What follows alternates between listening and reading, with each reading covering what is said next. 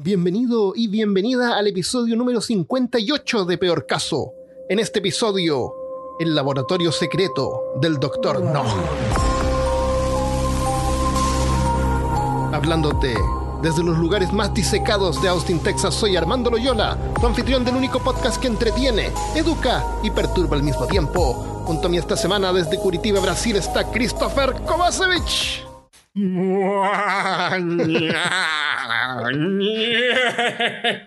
alive. It's alive. Estamos vivos, Armando. Vamos a mandar un saludo al tiro a William Castell que nos sugirió este tema por Twitter. Pueden seguir a William en arroba castellano 4343. Gracias, William.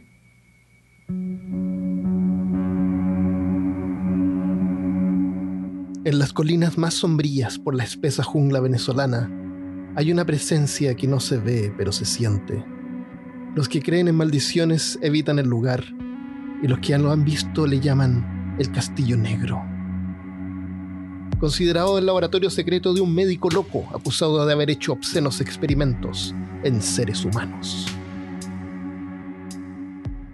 Ese doctor era Gottfried Noch, un médico alemán que vivía en Venezuela, donde se hizo famoso por numerosas momias que creó, usando un procedimiento secreto de embalsamación. Un procedimiento que iniciaba incluso antes que el paciente estuviera realmente muerto. Eh, Paciente entre, entre comillas. Entre comillas, exactamente, entre comillas.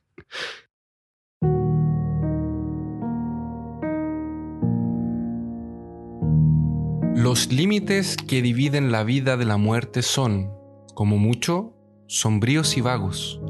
¿Quién dice dónde termina uno y dónde empieza el otro? Edgar Allan Poe. El doctor Noch, que se escribe K-N-O-C-H-E, o sea, en Venezuela le, le llamaban así como en noche o canoche, O Knoch. con Noch, claro, pero en alemán se pronuncia Noch. Nació, así que le vamos a decir. Yo creo ¿Le vamos a decir Gnocchi? Como su padre Doc- le, Doctor. Gnocchi, claro. Noch nació en Alemania en 1813. Se recibió en medicina y trabajó en el hospital de la Universidad de Freiburg. Diez años después se trasladó a Venezuela para asistir a los numerosos inmigrantes alemanes que tenían granjas a lo largo del litoral. Estamos hablando de Venezuela en la parte norte. Entonces, luego de establecerse como un médico cirujano, trajo a su hermano, esposa e hija, poniéndolas a trabajar como enfermeras y asistentes. Ah, pensé que iba a decir esclavas. Bueno, técnicamente. y las trajo para trabajar como esclavos. Claro, claro. No, eh, no, no sé si les preguntó, no las trajo nomás. Era carismático y asistía a los pacientes locales pobres sin cobrarles, incluso durante una epidemia de cólera que hubo. Era amante de la naturaleza, disfrutaba de paseos a caballos por las montañas y era un botanista, o sea, le gustaban las botanas. ¿Ves? Eh, Ese es un hombre que tiene todas las características de una persona seria de ese tiempo. No, claro. ¿Tuviste fotos Ah. de él? Sí, se ve Serio, una persona totalmente estoico. seria, estoico, claro. eh, tiene buena Intachable. apariencia, claro, eh, de buena reputación. De familia. Claro, ¿qué, qué podría haber? Porque se estamos importa hablando por de él. la vida y no por el dinero. Claro, claro.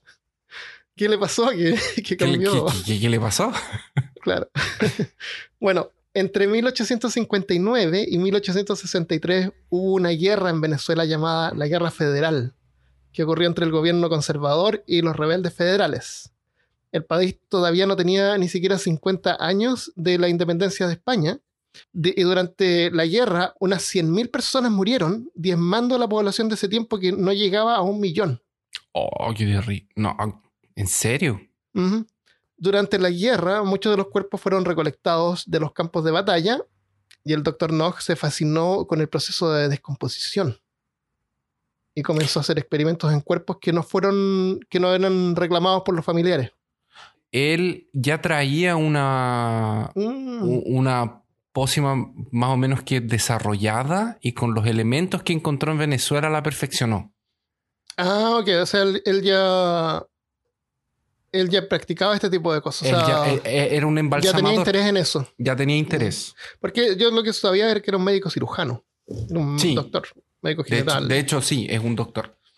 Ya, ya, ya. Y después le sentido. dieron el, el- le convalidaron el título en Venezuela también, para que pudiera ejercer Sí. legalmente. Después de que le ayudó a la gente con, como vieron que le estaba atendiendo gratis, se lo Sí, dieron. sí. En, eh, en ese tiempo la Iglesia Católica tenía gran poder en Venezuela y experimentar en cuerpos con procedimientos mm, de dudoso valor médico, ¡Pecado del demonio! Como- claro, como Voy a parar de gritar porque son las 11. Ah, eh, para los que nos escuchan, eh, cambiaron la hora, estamos en invierno acá eh, y en, en el hemisferio sur están entrando a la primavera, entonces tenemos cuatro horas de diferencia. Qué maravilla. Entonces, mm, la iglesia no aprobaba este tipo de cosas. Y para evitar problemas, compró un trozo de tierra donde, sobre una colina, fabricó una casa de estilo de arquitectura de la región alemana llamada Selva Negra. Y aquí hay algo que me, que me gustó porque Selva Negra es el nombre de un postre, de una confección como, un como una torta, un, un queque. ¿Sí? ¿Tú lo, lo has visto? Como chocolate Sí. eh, con relleno de guinda. Exquisito. Es mi pastel favorito. Creo que tenía vino también, ¿o no? Sí, sí, sí. Eh, tiene una- un licor, un brandy llamado Kirch. Mm. Y está adornado con crema chantilly y pedazos de chocolate exquisito. Entonces, si tú miras Selva Negra en Alemania, tú ves que el traje típico de las mujeres de la zona tiene este color negro, blanco y un sombrero con motas de color rojo. Entonces, pareciera que, el- no, no sé, yo supongo que la, la confección es, por, la, por los colores de, la, de las vestimentas que De la ¿Será? Claro, como que Oh. simula eso. ¿O ser. será? Sí, puede ser. ¿Por qué no? pero mm, eh, no tiene nada que ver con la historia. Bueno, sí, porque la casa tenía ese, ese estilo. la casa tenía, era súper linda, era como una mansión, tenía un salón súper grande recubierto con madera, una chimenea, cuartos con ventanas grandes que miraban hacia el mar porque lo hizo como una colina y le llamó Hacienda Buena Vista, por la buena vista que tenía la hacienda. Mm.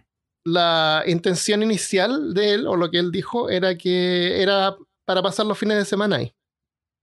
Sí, eso- la verdad eso- es que en un comienzo su casa era efectivamente para los finales de semana o para pasar un periodo porque de le tiempo gustaba la así naturaleza. restringido.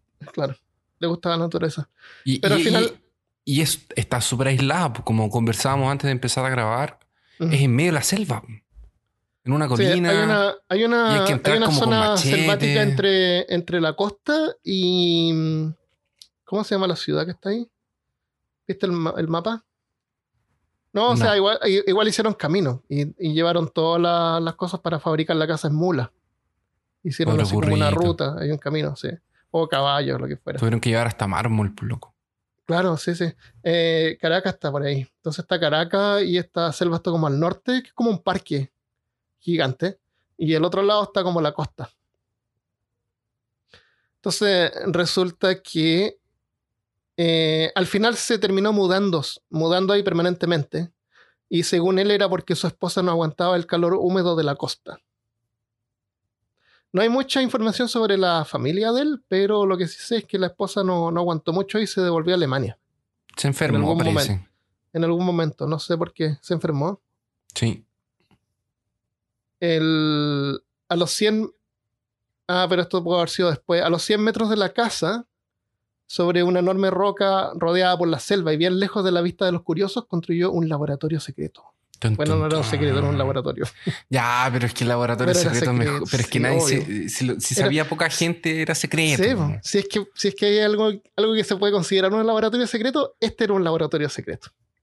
Excepto Estaba ahora que lo revelamos. y le contamos Claro, a todas no las es personas secreto. que no Claro, es y- secreto. Y, los velen- para los venezolanos tampoco es secreto. Ellos saben. Era secreto hasta que, hasta que, hasta que nos lo descubrimos. Claro. Hasta que supimos Era- que era secreto. Eso. Era es un edificio más o menos no, no muy gigante. Tenido un cuarto dos. en- todavía está preservado. Todavía en día. Es una edificación sólida. eh, tiene unas escaleras bien anchas que, que llegan a la cima de, de una especie como de colina, pero es- está hecho como sobre una, sobre una roca. Tiene una sola entrada, no tiene ventanas. Como de color oscuro, medio negro, por eso la gente le llama el castillo negro. Y hay algunos conductos que se ven que pudieron haber servido como canales de ventilación. La escalera donde se llega al castillo también está hecha con, con piedra y, y Con brazos de personas y huesos. Claro, con brazos de pierna. claro. Y calaveras. Eh, es, una, es una escalera hecha solo de cráneos de personas, obviamente. claro. Déjala ver. Que porque si no, ¿por qué lo voy a esconder? Sí. El cuerpos de difuntos eran llevados al doctor Nog en mula o a caballo desde el hospital de San Juan de Dios, que él mismo ayudó en, no en su fundación, pero como en, en el desarrollo de la- del hospital, hacerlo así como grande. Una reapertura del, del, del hospital. ¿Y, y cuántos médicos? No deben haber habido muchos médicos también, pues, ¿cachai? Entonces, que hubiese uno más en ese sector ya iba a ayudar Claro, y, de- y después de la guerra a lo mejor ya no necesitaban tanto porque no había tanta gente. Tal vez. Digo, claro, a lo mejor médicos matrones, no sé, ¿cómo se llaman los médicos que ayudan a la... ¿Cómo se llaman los médicos que ayudan a las mujeres a tener bebés? eh, ginecólogos. Ginecólogos, claro. Entonces, el doctor Nog, como botanista, prestó especial atención a las propiedades de, que las plantas tenían en preservar el tejido humano después de la muerte. Y finalmente, como tú dijiste, terminó de desarrollar un fluido embalsamador que inyectaba en los cadáveres consiguiendo su preservación sin necesidad de remover órganos. Porque en- para momificar o- lo primero que se echan a perder son los órganos, entonces generalmente se, se retiran, se sacan. Se saca, Ujú. la, se saca todo lo, lo que puede ser húmedo y mojado, la sangre, los fluidos. Bueno, y si ah, nuestros oyentes quieren saber más sobre momificación y sobre momias, ¿qué les podemos recomendar, Armando? Pueden escuchar el episodio número 1 de momias y el número 50 de ritos funerarios. Les vamos a recordar al final del, del episodio. Varios de los primeros cuerpos que momificó los conservó en su laboratorio para examinación, que eran de estos cuerpos de, que no eran reclamados por la gente. Sí, po, y entonces él bajaba con su caballito al pueblo, llegaba así a la calle y preguntaba, disculpe, a, a señor, buen señor, ¿ha visto un cuerpo sin nadie para reclamar? Oh, Claro. claro, hoy tenemos tres.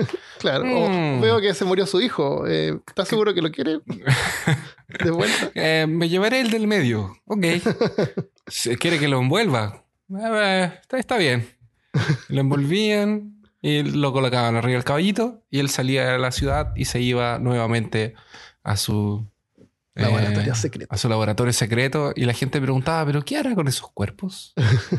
Entonces todos decían, ah, no debe hacer nada. El- bueno, empezó, la gente empezó a saber, porque empezó a ganar fama. De alguna manera.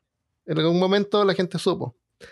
Uno de los primeros cuerpos que momificó en su laboratorio fue llevado en mula, se lo llevaron del hospital.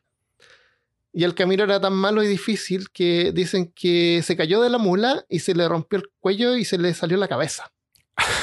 Y la cabeza salió rodando y se perdió en la selva, no la pudieron encontrar. Eh, pero el doctor Nog igual experimentó con lo que había, con el resto del cuerpo, y lo logró momificar con éxito. Sería uno de los primeros experimentos que funcionaron. Ahora, Pero- eso de momificar y ver que funcionó, yo creo que debe haber sido algo así como de, de varias semanas. Porque la idea es ver que no se descomponga. Armando, y Oh, ¿cuál es la- secreto. cuando hablamos de momificar, mm, ¿estamos hablando de embalsamar también? Es que el proceso de embalsamar es, es cuando retiran. Es un proceso de momificación, de, de simulación de momificación natural, sin tener que sacar los órganos. Cuando embalsaman, sacan los órganos, sacan la sangre, la reemplazan con un fluido embalsamador. Eh, Fluido. y eso es como el. embalsam- ¿Y Claro, eso ese se compra como en el supermercado, está al lado como el en la farmacia, claro. en la farmacia con receta médica. ¿Y sabes dónde más? ¿Dónde, sabes, ¿Sabes cuándo vas a tener que comprar líquido embalsamador? Cuando estás muriendo, cuando. Cuando recibas tu kit de modificación de Gilbert. Claro, viene con un cupón para poder ordenar más. Exacto. El, pero según él, uno de los mayores éxitos fue una víctima de la guerra civil, un soldado llamado José Pérez. Se lo llevaron para momificar y luego lo vistió y lo conservó por varios años y lo puso en la sala de su casa, así como en el living de su casa. Y dicen que los visitantes es- se asustaban cuando lo veían de cerca porque de lejos no se daban cuenta que no era una persona viva. Entonces, Seguramente lo Y- tenía así como broma. Lo, lo confundían, así como De que le lejos, decían cuando hola. supongo que alguien, claro, se acercaba y una persona, pero cuando se acercaba más veía que en, en realidad estaba muerto. Hay fotos que vamos a poner en peorcaso.com. No se ven tan geniales las momias. No se ven tan bien conservadas. No son así como super pro, yo diría. Están como media secas y apenas. Las fotos son malas porque son fotos antiguas. Pero tú Son las viste, todas ¿no? serias. sí. Claro, pero no son así muy, muy súper bien. No son de alta fidelidad las, sus momias. Eh, Pero la que idea, la idea la- era la- es que se, se secaran y no se descompusieran, que no valieran pa- mal. parece, es que parece que estamos transmitiendo la idea de que son casi como de un museo de cera. Claro, y no, para nada. Y no, para nada, no es eso, es No. una momia. Es, es es una momia es un y, y el tejido igual dañado y claro, Es- de- sí, deshidratado. Es un cadáver, es, de- es Sí. una persona muerta, no es Sin ojos. un- exacto. El- No es como una muñeca así, ¿cachai? No, para nada, para nada. No es No. no, no, un juguete de acción. entonces, entonces quiere decir que su salón debe haber sido bien grande como para poder haber visto esa momia de lejos y pensar que era una persona. claro. Em, ¿Esa, ¿Esa es la misma que él sacaba al patio para que tomara sol? No, no, no. Esa momia, hay unas partes donde creen la gente como que la ponía afuera de su laboratorio como para cuidar. Pero no creo que ellos, eso haya sido real porque con la lluvia, con la humedad se echa a perder. Entonces no creo que lo haya dejado hacia la intemperie. Porque dicen que tenía también como un, un perro, había experimentado en animales también, para probar. Pero este lo tenía en su casa. Cuando tú visitas el parque, como me imagino yo que como a la entrada, hay una. Hay lo que pareciera que fuera un sarcófago en- semienterrado y solamente se ve la parte de la cabeza. Y pareciera que fuera una cabeza y pareciera que hubiera tenido como un vidrio, pero ese vidrio se quebró. Y ese, ese es como una escultura, no creo que sea una momia real, porque está como a la intemperie, así todos lo pueden ver. Eh, tiene como una cara medio humana, así como de momia. Que yo me imagino que debe ser como de concreto. No sé, o a lo mejor está cubierto en concreto, no sé. O está enterrado ahí la momia original, no lo sé. Pero junto a esa momia hay una, hay como un texto. No sé si llamarle poema o un texto, un texto. Un cadáver no ha sido reclamado. El doctor Nog alerta la situación. Punto de suerte a sus experimentos. Venancio le puso por nombre y al lomo de su burro lo colocó. Dos nalgadas en el trasero, mientras sonriente le decía, a buena vista irás a parar. Rumbo Galipán salió la bestia, con su valiosa carga, a cuesta, en conjunto con enseres, comida y tragos. Justo en el momento en el en que cruzaba por este punto de encrucijada, el peón adormitado que lo llevaba no sintió cuando cayó en el zanjón, y al llegar a la hacienda de Nog, el afortunado cadáver estaba ausente. He aquí el recordatorio de Venancio. Ah, entonces Venancio está ahí y es como una escultura de, la, de la cara, de la cabeza, de lo que podría haber sido. Y, Ah, porque se le ese- cayó al, al Claro, es- transportador, a claro, los correos. según esa leyenda, eh, ese, ese cadáver se perdió. ¿Será que, que es eso lo que algunos cazadores dicen que encontraron? ¿Será que es Venancio? ¿Qué, qué encontraron? Eh, existen rumores en la región de que cazadores no entran eh, a la selva que está cerca de la casa de Nog, porque dicen que ahí habita un ser sin Mm. cabeza llamado el machetero fantasma. A lo mejor es. A lo mejor Venancio era un, y- un carpintero. Y para los que son chilenos, no es de esos que se ponen en la calle a machetear dinero. machetear Claro. en Chile se le dice a los que piden eh, Limosna. Cl- Claro, pero no son, no, no son los que viven, o sea, no es personas que viven en, en la calle. Pero no la necesitan. son- claro, no Personas la que piden limosna y no la Eh, necesitan. Exacto, o es como para comprar trago. claro. Y licor o otras cosas. generalmente son los anarquistas los que, los que, los que machetean. O tus amigos. O tus amigos también. y em, bueno, la cosa es que los cazadores dicen que, por, eh, que ven, eh, que escuchan, perdón, Mm. el sonido de un machete cortando selva, cortando las ramas y Mm. cortando las plantas como en dirección al castillo. Y al castillo, a la casa de Enoch. Y ellos eh, dicen que cuando se acercan a donde, de donde viene el sonido, no encuentran a nada. Y pero, pero, sí encuentran eh, plantas en el suelo y cortes de machete. Oh. A lo mejor es Venancio. A lo mejor es Venancio. O a lo, mo- o a lo mejor una de las víctimas. De, o sea, perdón, de los, de los clientes. de los pacientes. Pacientes doctor Nog. A esos pacientes. Perdón, me... Bueno, eh, su técnica fue tan exitosa que pronto empezó a recibir solicitudes de familiares que querían embalsam- embalsamar a sus difuntos. Uno de los casos más famosos es de, el de Thomas Lander. En vida fue un político muy querido, filántropo y amante de la historia. Estuvo incluso a punto de haber sido candidato para presidente cuando murió a los 58 años. Y por solicitud de, la, familia, el doctor Nog accedió a embalsamarlo.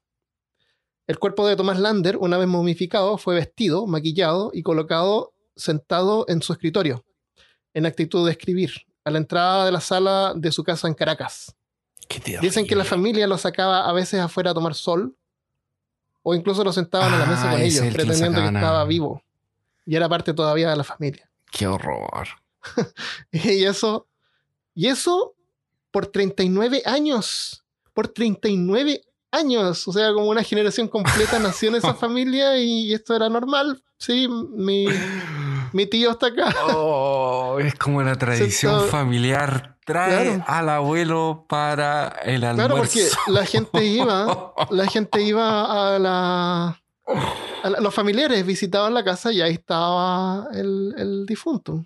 Oh, y las visitas también. Y, y conversaban con él, Armando. ¿Cachai? Que le Conversaban hablaban. con él, ¿sí? Conversaban con él. Él lo hacían participar en, las, com- en, en la mesa.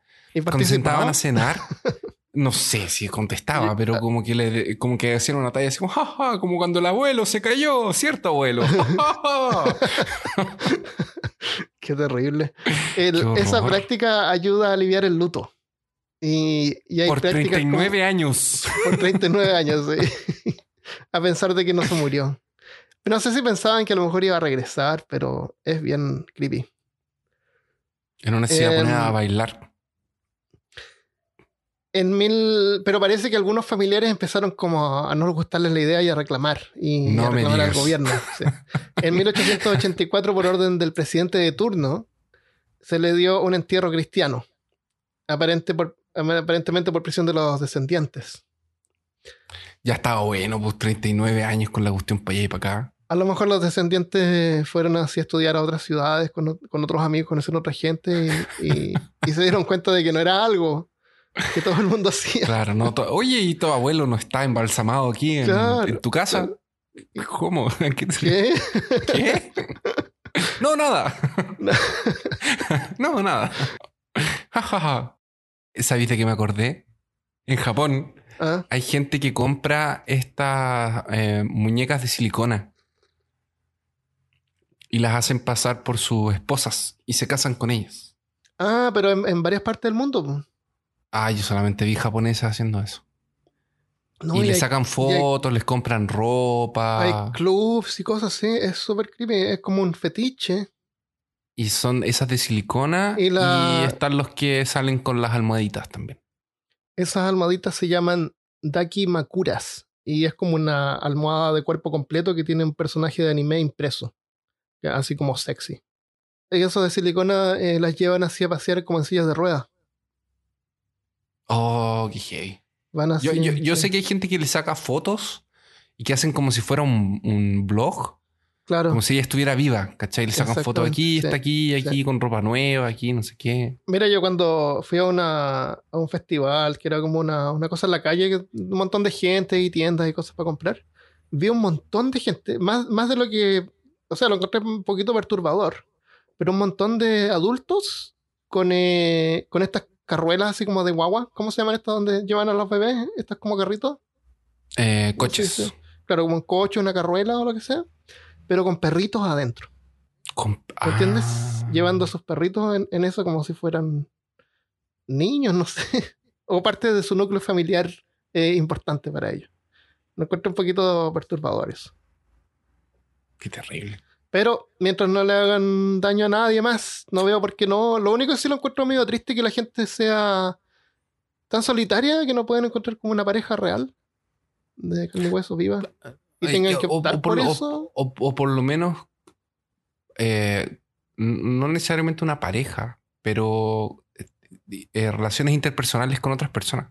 También. O a lo mejor es como súper práctico para ellos porque no tienen que explicar, dar explicaciones. No, tienen- Ah, no tienen que, es verdad. claro, no, también. Es como una, es como una relación. Bueno, en realidad se lo piensa, es súper posesivo y súper egoísta, porque la otra persona no tiene voluntad propia. ninguna voluntad, pero Entonces- tampoco le están haciendo daño a nadie. Entonces, No, si, si ellos tuvieran una relación real, a lo mejor sería negativo Claro, para la, es, es- mejor que secuestrar a alguien. Eso, o sea, es mejor que tengan una. Si alguien quiere tener una muñeca por pareja, que es mejor que tengan una muñeca por pareja y no molesten a nadie. Yo, mm, yo no debería decir esto, pero una almohada Sí. sería bien cómodo. Están esas almohadas que tienen una impresión de. de, de- de un anime. y puedes colocar a tu personaje favorito. Voy a hacer una de Lovecraft. Claro, con tentáculos. Espera, déjame marcar aquí que ya dijimos Gilbert y Lovecraft. Ya sé. y momias. y momias. Ya tenemos tres puntos. Nos llegó un, un- un mensaje de Campi que siempre nos, nos comenta en el, en el blog. Gracias por comentar. Que ella detectó cuáles son los, los Claro, comentarios recurrentes que hacemos. claro. A veces salen medio forzados, a veces no. salen porque salen. Ya. El doctor no. Entonces hay que acordarse acá que las prácticas de experimentar en cuerpos de difuntos, de difuntos no reclamados, no era del todo como legal. Y varios, sobre todo religiosos, lo denunciaban a las autoridades. Lo que no le gustaba a la gente era que decían que la fórmula secreta del Dr. Nog consistía en un suero embalsamador que inyectaba directamente en la yugular antes que la persona estuviera muerta. Supuestamente debía ser administrado en los últimos instantes de la vida del paciente. Entonces no sé yo a qué punto eso es lo que causaba la muerte, pero eso era lo que la gente pensaba y como que lo denunciaba. Yo ¿Será? entiendo que a lo mejor eh, ayudaba muchísimo porque como el corazón todavía está bombeando, la sangre puede llevar la fórmula a todas las células del cuerpo. O sea, se distribuye mucho mejor que estando ya muerto y sin, flu- sin flujo, ¿me entiendes? Entonces Sí. el corazón ayuda a esparcir el, el, el suero. Entonces lo denunciaron al, al gobierno y el gobierno fue a hablar con él y le dijo y le pidió a él que embalsamara al presidente Francisco Linares. en vez de decirle que no embalsamara a nadie, le pidieron que embalsamara al Imagínate, presidente. así como Claro. FBI, abra la puerta. Bueno, no sé cómo es el FBI venezolano, pero si hay alguien de FBI Venezuela, venezolano. escucha- claro, FBI venezolano. Si hay alguien de Venezuela que, que, que nos pueda decir cuál es la policía, ya, pero llega la policía. Usted es el doctor Nog. Ah, guten Tag. Guten, guten Tag. Nos han dicho que usted está embalsamando gente. Debe venir con nosotros inmediatamente Claro. para embalsamar al presidente. Para que, para que embalsamara a nuestro presidente. claro, en vez de, de como que no gustarle, le gustó. Claro. Entonces, eh, Francisco Linares Alcántara era un general del ejército que estaba actuando como presidente en 1878. No, no sabemos tanto de la historia de Venezuela, pero aparentemente algo le pasó al presidente que como que tuvo un reemplazo. Eh, eso fue entonces, él siguió más o menos libre, no, no tuvo muchas restricciones a la larga. Eh, y aquí entra Amalia Weisman, que era el ama de llaves de la hacienda y asistente personal del doctor Nog. Y, y dicen que también era su. Concubina. Claro. Podría ser O sea, en no, o sea, no su concubina, pero su amante. Su amante. Ah, que, que efectivamente eh, eran Mira, como dicen novios. tantas cosas que. no- Ah, no sé Ahora ten en cuenta que Amalia, cuando trabajaba con él, también estaba su hermana. De su hermana y ella también, claro, la hermana de Amalia Ah, también trabajaba con él en la hacienda. Eh. De hecho, la hermana murió primero. Y de hecho, la esposa no estaba. po. Pero entonces, en, en algún momento, la- claro, la esposa se va de vuelta a Alemania.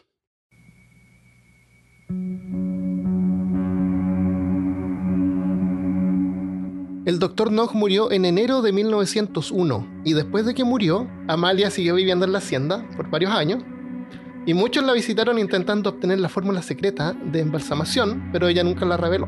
Y, durante, y en vida el doctor Nog tampoco nunca la, la informó. No sé por qué, qué tan altruista haya sido, porque él no la, no la reveló. No una de esas era No, no vi ninguna parte porque Muy peligroso Medio- para el mundo. a lo mejor era algo medio poco ortodoxo que él hacía. Y Yo, así lo, como, lo que como, como semen del doctor Nog. Claro. No, eh, yo lo que entendí es que no lo reveló. Fluido de cerebro de cabra. Eh, claro, o espina dorsal de bebé, de, de alguna cosa. Em, yo lo que entendí era que él. No sé por qué no tenía registros. Lo que me parece muy extraño. Sí, no generalmente, generalmente, a menos que haya tenido registros y, y la Amalia los haya destruido. em, Puede ser. Porque me parece muy extraño que él, teniendo siendo una mente científica y estudiado tanto tiempo, eh, no haya tenido un cuaderno, un diario, algo. Tal vez se perdió, tal vez eh, está por ahí con las fórmulas, con sus... Porque generalmente este, este tipo de, de- de- de científicos llevan un registro. Ya, Sí, de eh, todas eh, maneras. hice esto diferente, Claro, esto porque distinto. incluso para ellos mismos, ¿cómo ellos saben qué funciona y qué no? Tienen Exactamente. que llevar un, un registro de alguna manera. Entonces, a lo mejor de alguna manera se perdió, o a lo mejor eso es lo que trataron de. Tratan todavía de buscar que está oculto. Pero, pero, en eh, tal vez ella no haya entregado, tal vez ella no sabía de la fórmula, pero hay gente que vive en los alrededores del castillo que asegura que tiene fórmula y que lo sacaron del castillo. Y todos Se la tienen robaron fórmula. del castillo. Sí. Entonces, generalmente, cuando los periodistas iban a, a- a mirar, a buscar, a- porque esto Ujú, eh, es una cosa que en Venezuela se conoce mucho, Sí. la gente y tocaba la puerta a los alrededores, así como, disculpe señora, ¿usted ha visto algún muerto caminando por ahí? ¿Ha visto algún cadáver? Visto Eh, una momia por acá. señora, usted parece una momia. o alguna cosa por el estilo. Eh, ellos, eh, algunos les muestran unos frasquitos con un líquido amarillo adentro, así como, ah, no, sí, esto yo, lo, Ah. yo lo encontré y después lo guardan.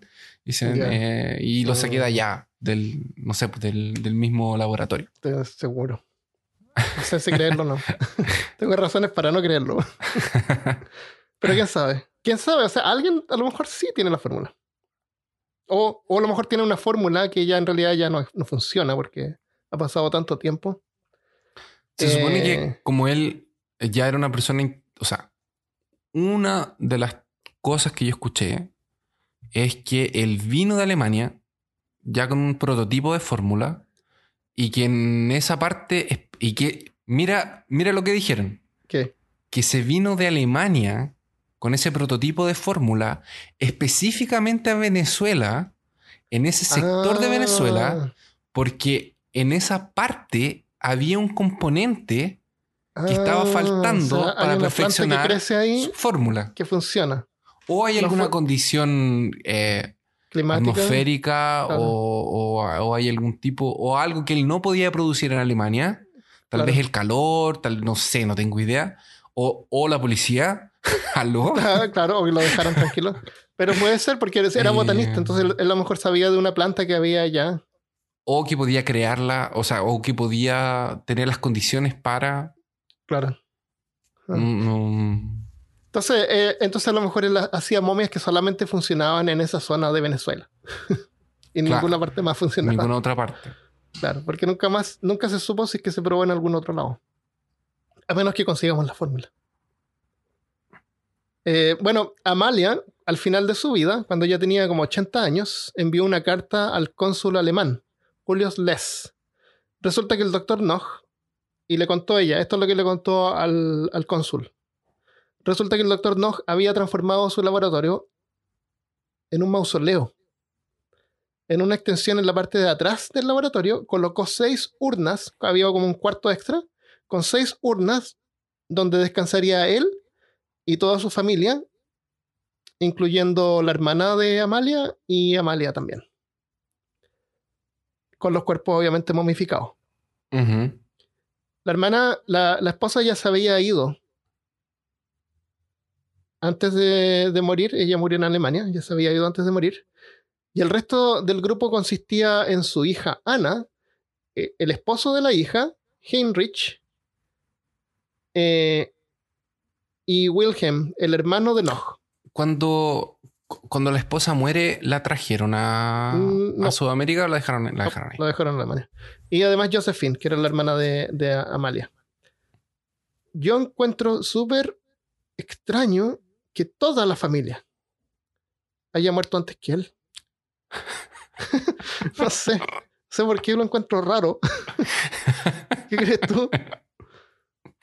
Ah, tú sabes cómo es la vida. A veces, a veces se muere un pariente, a veces le inyectas una fórmula secreta que estás desarrollando para Mientras están modificarlo. durmiendo. Exactamente.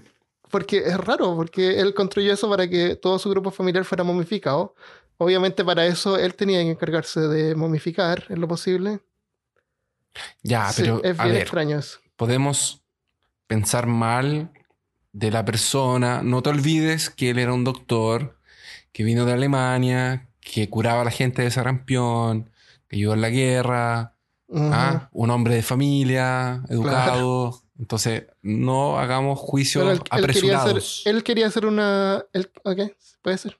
Puede ser que, vamos a suponer que la vida hizo que su familia Claro se muriera antes. Claro, y, y a lo mejor, claro. Y mientras se murió su hija, fabricó el. el Porque piensa que. ¿Por qué Amalia no se murió? ¿Por qué a- a- Analia no se murió entonces? Primero que él. o si, si, fuera, si fuera una persona que piensa mal, diría que es porque alguien tenía que momificarlo a él. ¿Y quién era la persona de más confianza? Ah. Amalia. Y él le dejó a Amalia. Entonces, bueno, espérate. Entonces, todos los, todos los cuerpos de la, de la familia fueron embalsamados por él y colocados en urnas con ins- inscripciones sobre cada uno. Cuando Gottfried Noch murió en enero de, de 1901, le dejó a Amalia dos inyecciones con el suero momificador. Una que ella tendría que inyectarle a él y otra para ella para que yaciera en el panteón familiar junto a su hermana. No eran. No eran dos. No eran dos inyecciones, unas Eran- antes y una después. Parece que eran dos tipos de, sueros. Uno que podía aplicar antes y otro tipo de suero que podía aplicar después. Pero no era como un tratamiento así, como que tiene que haber uno antes y uno después, Ya. según entiendo. La cuestión es que sí, pues alguien tenía que momificarlo a él. Entonces, ¿qué mejor una persona de confianza?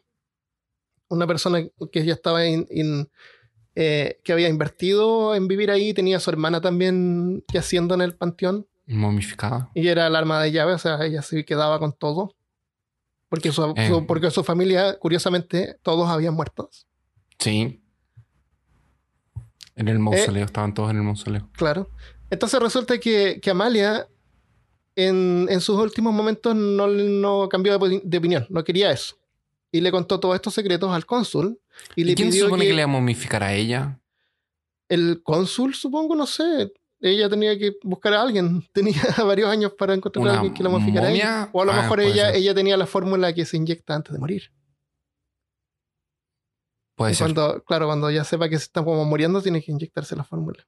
Es que él solamente inyectaba la fórmula y ya se. No, Parece que eso era, eso era la magia, de que es una inyección y, y ya.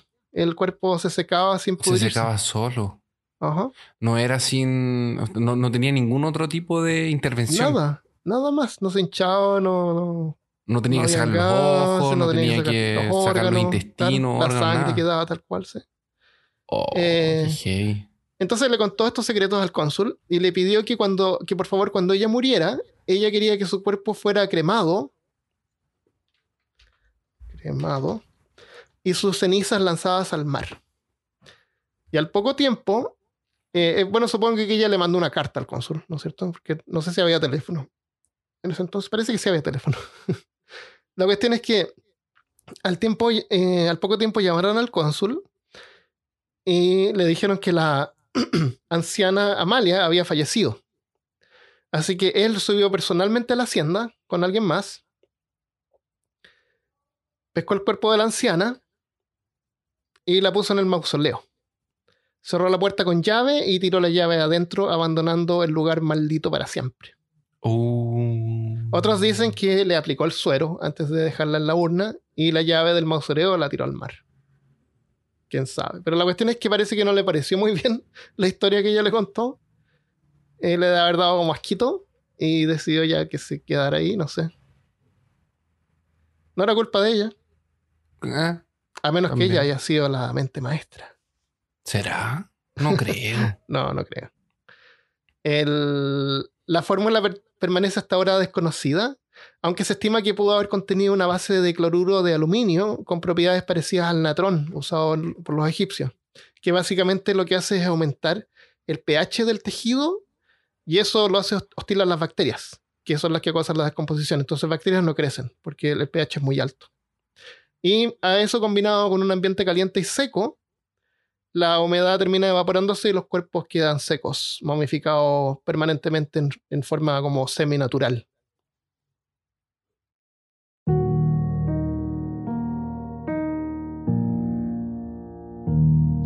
Ese fue el fin de, de la familia Noah y Amalia. Y en conclusión, a unos 300 metros, justo al borde de un precipicio, se encuentra el laboratorio y mausoleo Después de la muerte de Amalia Weyman, el sepulcro fue profanado y desaparecieron todos los restos embalsamados. El cuerpo del Dr. Knox se perdió. Las lápidas con inscripciones fueron destrozadas, la mansión sufrió los efectos del vandalismo y buscadores de tesoros. Entusias- y entusiastas del ocultismo también. E hicieron hoyos tratando de buscar algún tesoro o entierro. O sea, Y lo único que- todo- Destruyeron de- todo, sí. Destruyeron todo. Eh, solo se conserva del Dr. Gottfried Knoch los restos en ruinas del laboratorio, algunas viejas fotografías y el recuerdo de un misterioso personaje que se ha transformado en parte del folclore venezolano.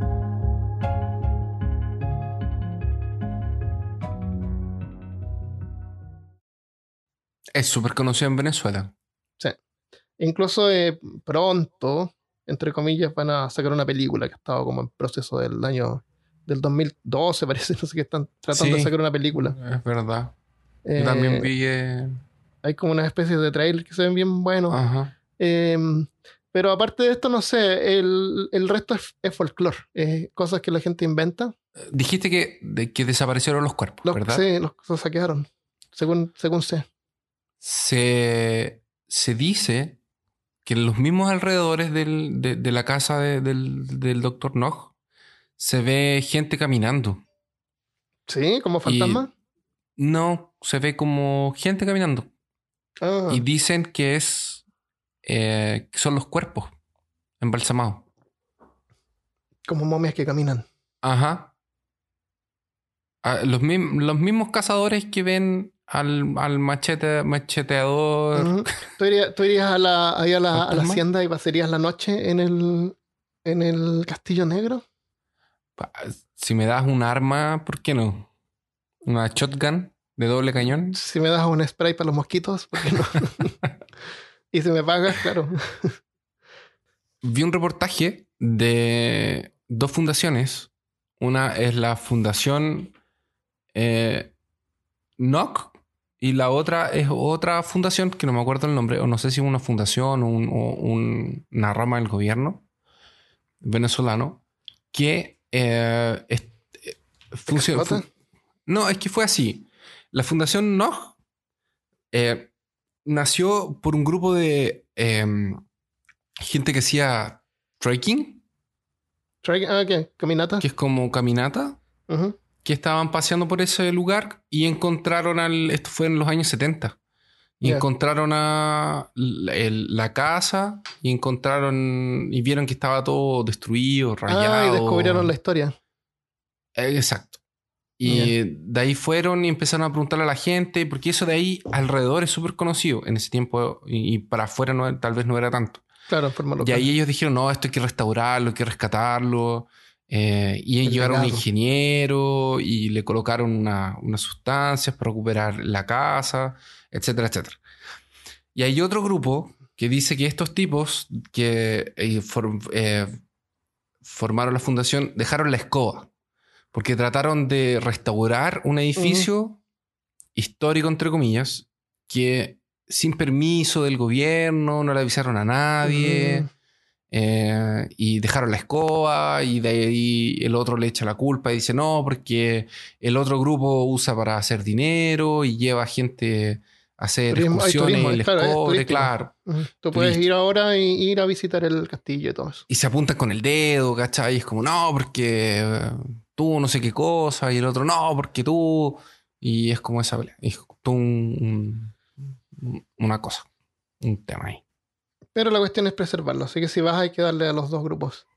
Claro. Qué te ofrecen, claro. Oye, una cosa curiosa. El- en, en alemán, si tú le agregas una N al apellido, que sería Nochen, Nochen significa osamenta, ¿Qué es osamenta? huesos. Ah, ya.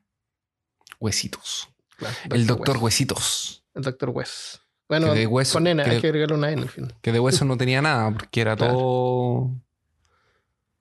em, era todo piel seca. Claro. Y eh, hay una canción bien buena de un grupo, de, de un grupo venezolano de rock. Es del álbum de Gilman, Gilman con doble L. Se llama Escalofrío 2. Y pueden encontrarlo en YouTube. Lo vamos a poner, el, el video de YouTube, si lo podemos poner en, en peorcaso.com. Y eso es la historia del Dr. Nog y sus momias. Si quieren saber más de momias, el episodio 1 de Peor Caso sobre momias. Oh, qué horrible. sí, el episodio 1 de cualquier podcast es el peor, así que Perdón, gente. Claro, Habíamos así que vayan a escucharnos tres- ahí, no sé. Yo tengo miedo, miedito de ir a escucharlo. Nosotros grabamos tres veces el piloto y quedó pésimo las tres veces. Hay uno que es de tres horas.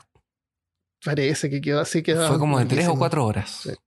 de grabación. Bueno. Y el otro episodio que tiene que ver eh, directamente con esto también es el episodio 50 de ritos funerarios. Ese lo grabamos con Malca y ahí hablamos de, de gente que tiene a sus muertos en sus casas por un tiempo para aliviar el luto.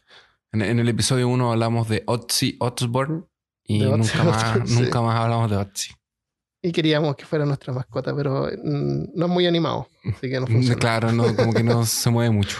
Claro.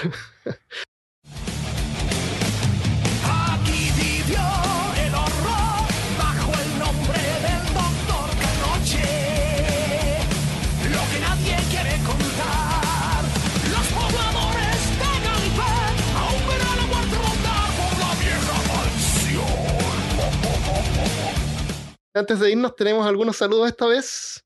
Hicimos un experimento con Armando Cuando empezamos a grabar, a Christopher se le ocurrió postearlo en Instagram, así que nos llegaron algunos saludos ahí. y le quiero mandar saludos a Manny, a la Yes, Emo Yes, a la Giselle, a Pastelerillo, a Mónica y a Thaís y eso. Y en especial un gran abrazo y una pedida de disculpas ahí a nuestro amigo y cooperador eh, Naif Af Soj El Af ¿Cuál es su nombre real? Fabián Vallejos. Ah, perfecto. Gracias, Fabián. Gracias, él Fabián. Coopera, él nos coopera en- por, eh, por PayPal cuando puede. La información está ahí en peorcaso.com. Muchas gracias. Muchas gracias. Quiero leer un mensaje de la... mm, Quiero primero agradecerle a los que enviaron imágenes, porque para el episodio Puta, 57, están increíbles. eh, com- como, sin mucha anticipación, le pedimos si alguien quería enviarnos imágenes para la portada, y varios lo hicieron, así que le vamos a mandar eh, gracias a, a John Rodríguez, Fabián Vallejos, Juan Castro, Edison Riasco y la que elegimos de Renata Romero. Y como pudieron ver, ya las posteamos todas en Instagram. Así que también aprovechen ahí de ir a buscarnos en Instagram y manden. Están en peorcaso.com también. Están todas en, pe- en peorcaso.com y en Instagram. Tenemos algunos mensajes que nos dejaron también en Apple Podcasts. Tenemos uno de Ecuador, de eh, WetTam77. Dice: Agradezco a los productores de este podcast que siempre me sacan una sonrisa. Obviamente, cuando estoy aburrido en el trabajo, son los mejores y sigan adelante. Y otro saludo a Luciano de Chile, que dice buena y dice saludos desde y pone una imagen de un ají, que universalmente es Chile. Eso.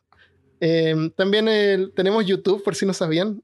Generalmente son los, el video es el podcast, que a algunos les gusta escucharlo ahí. Parece que algunas partes de los trabajos los bloquean, entonces les queda ahí para escucharlo. Eh, de Domingo FDZ dice, de las teorías conspirativas, los, reptil- los reptilianos es la que se me hace más chafa. Ja, ja, ja.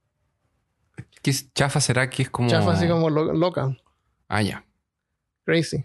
Y Cecilia Velasco dice, hola, ¿qué tal? ¿Cómo están? Me avergüenzo decir que hubo una época en la que creí estas cosas, pero fue bueno porque luego empecé a cuestionar lo que creía y a ser más escéptica. Buen capítulo. Un abrazo, espero que estén súper bien. Gracias Cecilia y todos partimos igual. El- al, principio con alguna creencia loca. Un día vamos a contar eh, cosas de ese tipo. Así que gracias. ¿Quieres leer alguno tú? Tengo el último de Facebook. Sí, le voy a mandar un. Va, perdón. Eh, Oliver dice: Hola, estimados. Quería felicitarlos y agradecerles por su podcast. Siempre los escucho cuando estoy en clase. Ya, esto ha llegado demasiado lejos. Esto ha llegado demasiado lejos. Ya, La gente te- nos escucha en clases, en el trabajo, conduciendo, lavando la ropa, lavando la losa. Gente, Alguien nos escucha mientras camina por el bosque. por favor, mientras momifican. si van a- Pero como en clases. Ya, yo entiendo. Algunos trabajos dejan.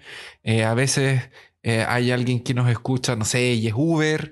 Pero, carajo, clases. ¿Cómo Oye, así, espérate, clases? espérate. A lo mejor él está en una clase que es algo que nosotros ya habíamos hablado en, un- en otro podcast, entonces él ya lo sabe. Pero qué. Por eso que. Por, eso, que, la humanidad cree en reptilianos, porque hay gente que en vez de estar prestando atención en clases, escucha podcast. Pero bien, continuando. Ya. Me parecen muy entretenidos los Oye, es temas broma, es broma de parte de Christopher, supongo. Tal que... vez no. Continúo. Me parecen muy entretenidos los temas que tratan y cómo los abordan con su personalidad que no se parece en nada a la de un locutor de radio promedio acá en Chile. Por lo que también resulta muy agradable e interesante. Saludos y muchas gracias. Sigan así. Un saludo para ti también, eh, Oliver, y espero que pongas atención en clases. Va, va a tener que mandarle a Oliver la- los resultados de las pruebas. Sí, yo quiero a final de mes, a final de semestre, quiero las notas. Claro. Las vamos a publicar en la página. Ya. Y último saludo a Daviana Miró que nos mandó un mensaje en Facebook. Dice, hola chicos, finalmente me tomo el tiempo para de sentarme a escribir, a escribirle. Todos los, todos los oyen en el trabajo, pero yo los oigo mientras manejo. Por eso se me pasan... yo también mientras manejo escucho los podcasts.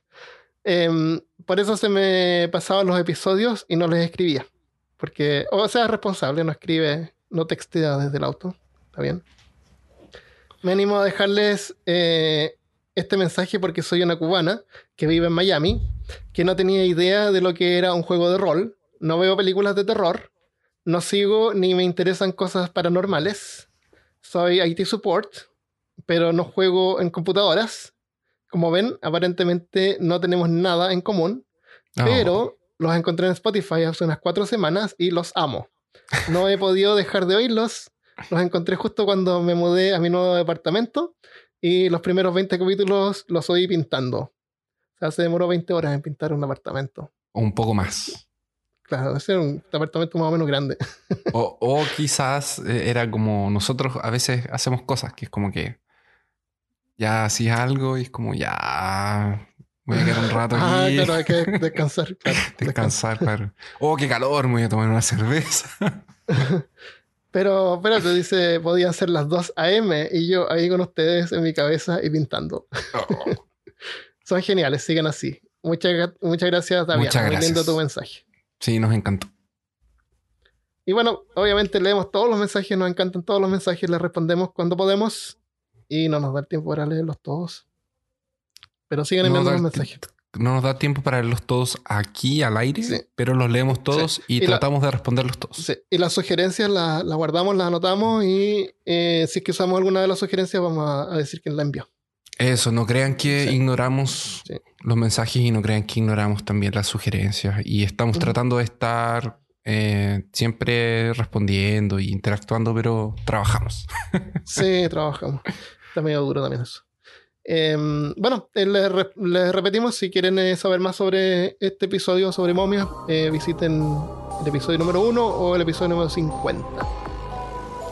Y no se olviden de seguirnos en nuestras redes sociales, Twitter, Instagram y Facebook. Nos vemos la próxima semana. Adiós. Adiós.